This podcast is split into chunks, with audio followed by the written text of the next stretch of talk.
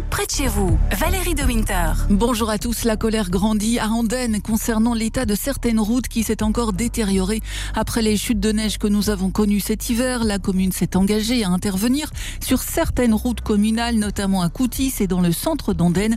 Par contre, elle ne pourra rien faire pour d'autres routes pourtant très abîmées. C'est le cas pour la chaussée de Ciney ou la rue Roi-Chevalier à Namèche, tout simplement car ce sont des routes régionales. Claude Erdekens, le bourgmestre. La chaussée de Ciney gérée par la région, a vu être réalisée la route de l'eau par, euh, je dirais, la région Wallonne.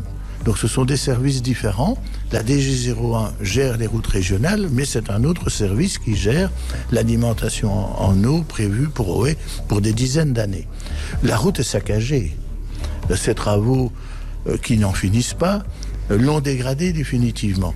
Donc nous allons, et, nous ne cessons d'intervenir auprès de la région Wallonne pour que on réalise, quand les conditions climatiques le permettront, une réflexion complète de la voirie. Quels sont les grands projets prévus cette année à Grasse-Logne? Eh bien, la commune a prévu 25 millions d'euros d'investissement pour l'extension de la crèche, pour la rénovation du hall Watelet ou encore pour des chèques jeunesse.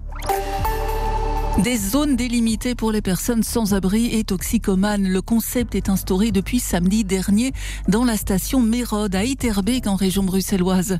Une décision prise par le bourgmestre Vincent de Wolf face au grand nombre de personnes qui se droguent en public dans la station depuis quelques semaines.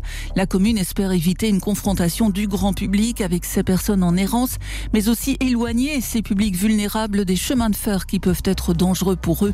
Catherine Van Eyck, la directrice de l'association Modus Vivendi craint une augmentation des tensions dans la station. Alors pour les usagers du métro, je ne sais pas si c'est une bonne solution parce que chaque fois qu'on voit une concentration d'usagers, on voit aussi les problèmes de violence. Et donc je ne sais pas comment ça va être géré, euh, la relation entre les deux publics.